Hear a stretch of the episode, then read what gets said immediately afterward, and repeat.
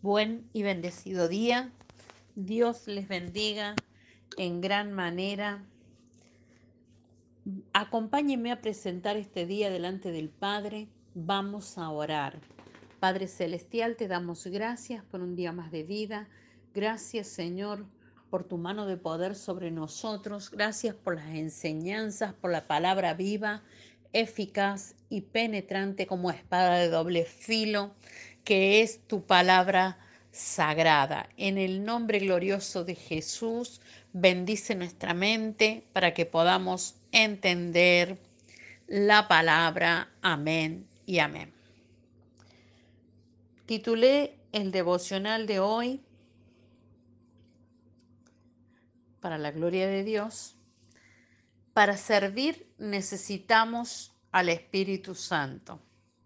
La palabra se encuentra en Hechos 6, 1 al 4 inclusive.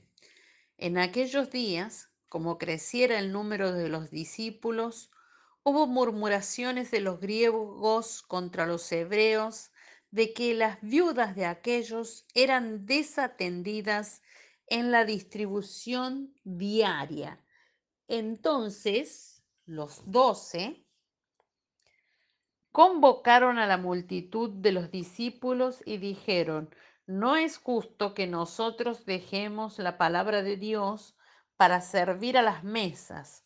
Buscad, pues, hermanos de entre vosotros, a siete varones de buen testimonio, llenos del Espíritu Santo y de sabiduría, a quienes encarguemos este trabajo y nosotros persistiremos en la oración y en el ministerio de la palabra.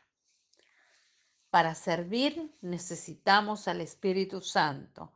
La importancia de servir por medio de satisfacer las necesidades físicas de otro en comparación con el servir para satisfacer sus necesidades espirituales se aclara en el relato de la palabra de hoy se desarrolló un problema después del Pentecostés porque cierto grado de parcialidad estaba haciendo que algunas viudas fueran desatendidas en el suministro, distribución de alimentos, cuando se repartían los alimentos diarios.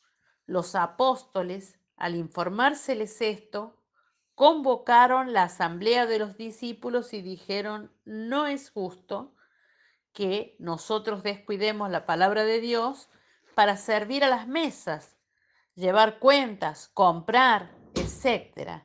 De modo que pidieron a los hermanos que buscaran a siete hombres de entre ellos de buena fama para que los apóstoles con facultad de nombrar pudieran entregarles este cargo y ellos pudieran perseverar en la oración y en el ministerio de la palabra.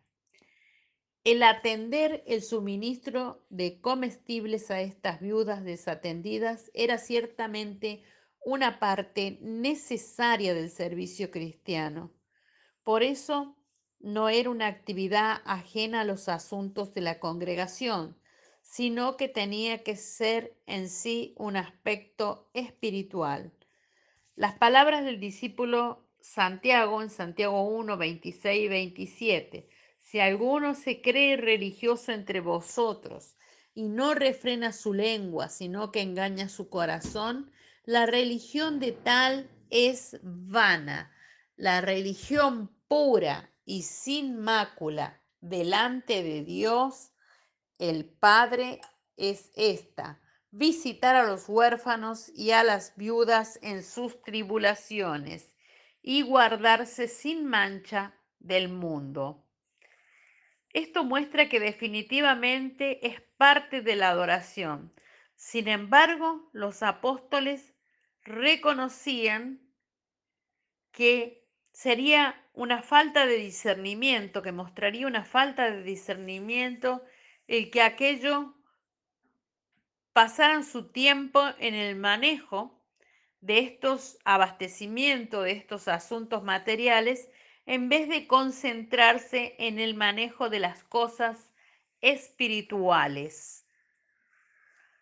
Particularmente, el suministrar alimentos, el suministrar ese abastecimiento de material eh, y era necesario, pero también era necesaria la guía espiritual de la palabra de Dios. También era necesario pasar tiempo con Dios para tener eficacia con los hombres.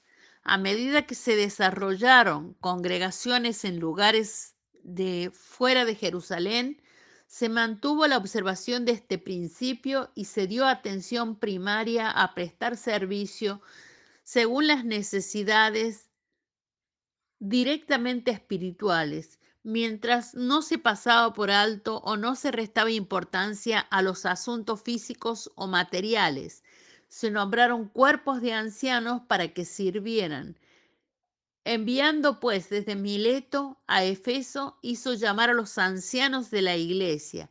Cuando vinieron a él les dijo, vosotros sabéis cómo me he comportado entre vosotros todo el tiempo desde el primer día que entré en Asia sirviendo al Señor con toda humildad y con muchas lágrimas y pruebas que me han venido por la acechanza de los judíos y como nada que fuese útil he rehuido, rehuido de anunciaros y enseñaros públicamente y por las casas, testificando a judíos y a gentiles acerca del arrepentimiento para con Dios y de la fe en nuestro Señor Jesucristo. Pero de ninguna cosa hago caso ni estimo preciosa mi vida para mí mismo, con tal que acabe mi carrera con gozo y el ministerio que recibí del Señor Jesús para dar testimonio del Evangelio de la gracia de Dios. Hechos capítulo 20, versículo 17 al 21 y el 24 es lo que leí.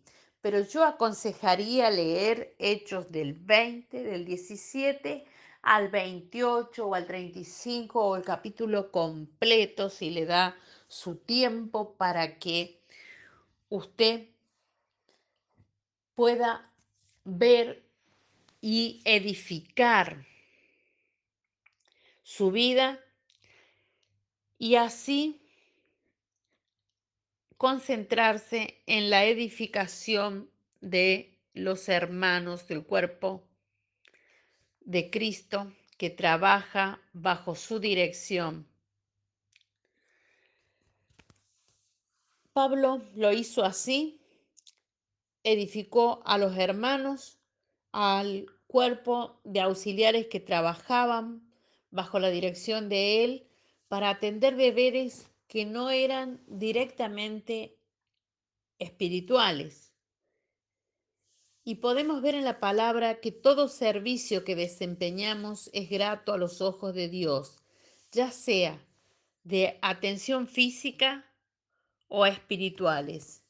Por ello, para que no haya imparcialidad o injusticia y habladurías, necesitamos ser llenos del Espíritu Santo. Nuestra oración a Dios hoy. Padre Celestial, clamamos para que nuestros ojos y oídos sean abiertos y podamos ser avisados en los tiempos como los hijos de Isaacar, para que nuestro servicio y administración de las cosas del reino sea con excelencia, en el nombre de Jesús. Amén. Te bendigo, te declaro en un servicio de excelencia, te declaro en en esa sensibilidad, en ese espíritu de servir a Dios y servir al prójimo, servir al cuerpo de Cristo, ser esa parte y no importa dónde sirvas, es agradable para Dios. Recuérdalo en el nombre de Jesús y hasta mañana.